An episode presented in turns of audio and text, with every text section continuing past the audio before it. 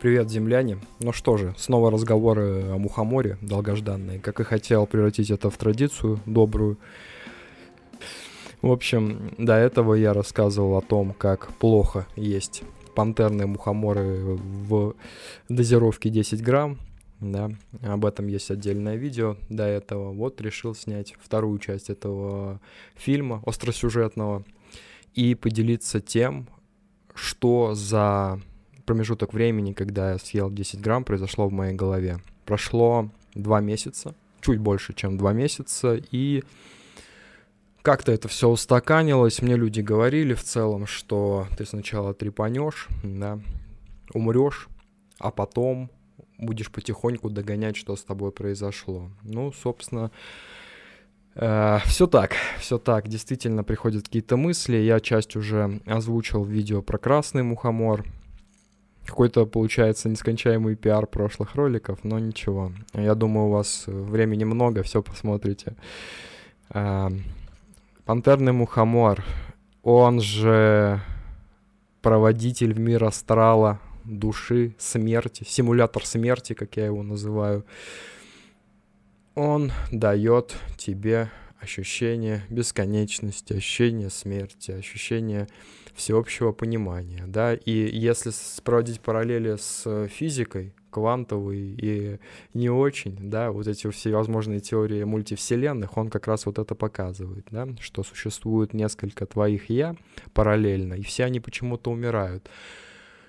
Но, как известно из предыдущих выпусков вместе с Даяной, мы не то чтобы топим за науку и совершенно не отличаем науку от религии. И совершенно вообще ни за что не топим. Совершенно ни во что не верим. Эм, кроме своих глаз, своих ощущений и солнечного света. Потому что когда солнце светит ярко, ярко, ярко, ты на него смотришь, у тебя есть яркое, опять же, ощущение того, что ты взаимодействуешь с чем-то великим, а может быть даже с Богом. Возможно, солнце это и есть Бог. И когда ты на него смотришь через очки солнечные, оно может ранить твои глаза и оставить белые, а, вернее, черные точки, да, когда ты будешь моргать, у тебя будут оставаться вот эти травмы, сетчатки, и у тебя начинаются вот эти вот глюки, да, но если присмотреться к этим глюкам, то это белые точки, вернее, черные, опять же. А, просто когда ты моргаешь, они черные, но когда ты закрываешь глаза, они становятся белыми. И если делать вывод, что это общение с Богом, да, просмотр солнца вместо телевизора или э, Ютуба, э, странно это, будучи ютубером, конечно, говорить, но все же, ты видишь то, что ничего нет, когда ты смотришь, не моргая, вот эти вот черные точки, которые оставляют от солнца, это процесс твоего взаимодействия с Богом и разговора с Богом. Он просто тебе показывает, что ничего нет. Тут, конечно же, в чат зайдет его Владимир Епифанцев и поставит лайк, но не тут-то было. Речь вообще о другом. Вообще, кстати, ночь прикольная аналогия тоже, что ничего нет, да, когда солнце уходит, Бог, да, перестает наблюдать. Эффект наблюдателя вспоминаем. Когда Бог перестает наблюдать, то и ничего нет но на самом деле есть. Есть же лампы. Поэтому Владимир Епифанцев в этот момент наверняка выйдет из чата и лайк свой уберет. Не об этом я хотел сказать вообще. Инсайт, который пришел мне от пантерного мухомора, это то, что мы живем не первую жизнь. Мы живем не первую жизнь в этом воплощении. То есть прошлые жизни это не что иное, как та же самая твоя жизнь, которую ты живешь снова. То есть, если проводить аналогию с играми, это сердечки или жизни, да, когда вот ты играешь в игру какую-то, у тебя умирает персонаж, у тебя отняли одну жизнь, да, или одно сердечко. Вот абсолютно то же самое. И, по сути, наш игрок, который нами играет, он каждый раз после вот этих вот смертей становится опытней. То есть дух наш, который управляет нами, каждый раз, когда мы погибаем, он заново начинает эту игру, потому что это для нас жизнь и время безумно долгие. но в масштабах духа наша жизнь, это, ну, я не знаю, как на мобилке скачать какую-нибудь игру, да, и там минуту потратить на нее. Вот что наша жизнь в масштабах духа. Поэтому вот эти бесконечные смерти, они, по сути, приносят опыт духу, и он дальше уже по жизни продвигается увереннее, увереннее, и дальше, и жизнь ярче.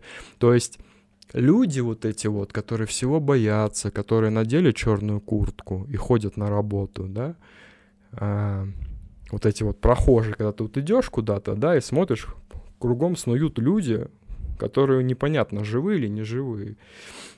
Это вот серая масса, так называемая. Так вот, эта серая масса — это первый опыт.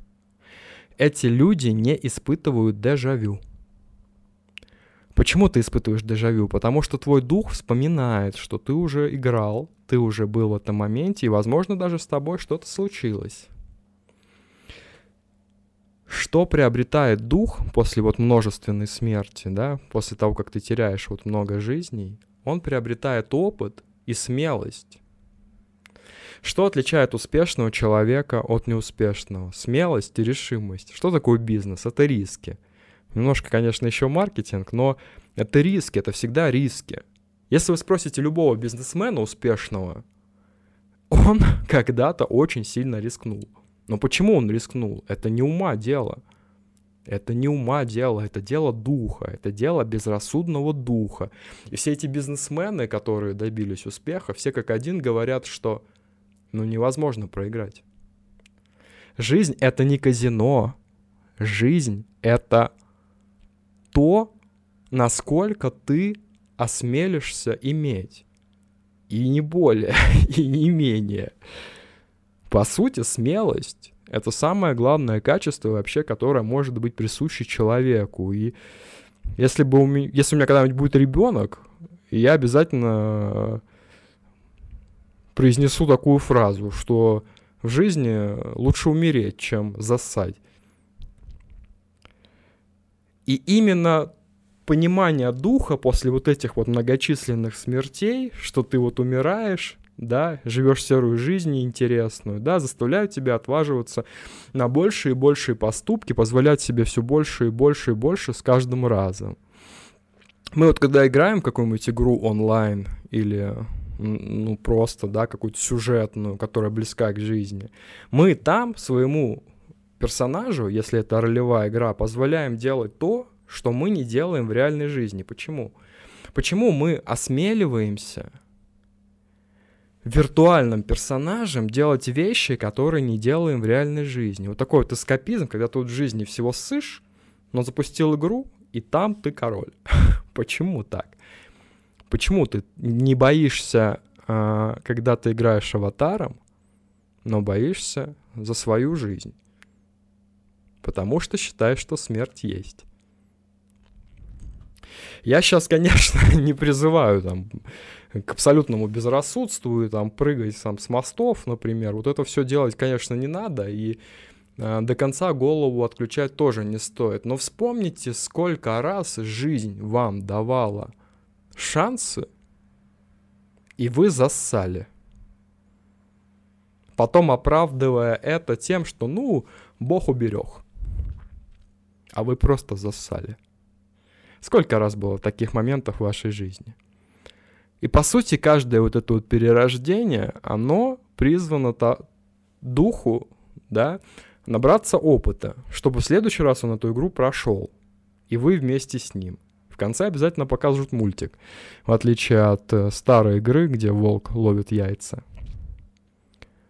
Поэтому вот эта вот теория мультивселенных, конечно, любопытна, да, и объяснение с точки зрения науки, и с точки зрения шаманов всевозможных.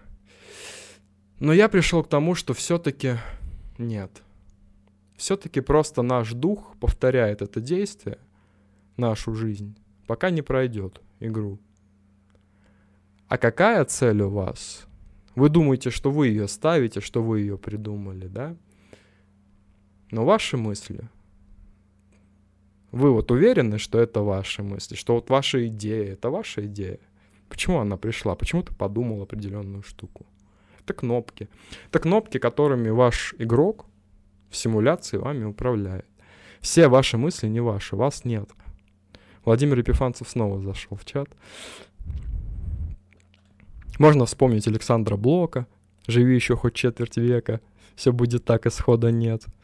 Умрешь, опять начнешь сначала, и повторится все как в старе. Да, что там, ночь, ледяная зыб канала, аптека, улица, фонарь. Вот эти прекрасные строчки очень э, характеризуют Александра Блока как шарющего чувака за всю фигню. Так что Возможно, даже если это ваше первое воплощение или второе, третье, да, если это ну, немного попыток у вас было пройти эту игру, возможно, эта информация, она будет увидена вашим духом, и он поймет, что за своего аватара бояться не стоит. Да? И нужно отваживаться. В конечном итоге страх, как ресурс, которым мы подпитываем симуляцию, в итоге тянет вас самих вниз, и вы проживаете серую жизнь.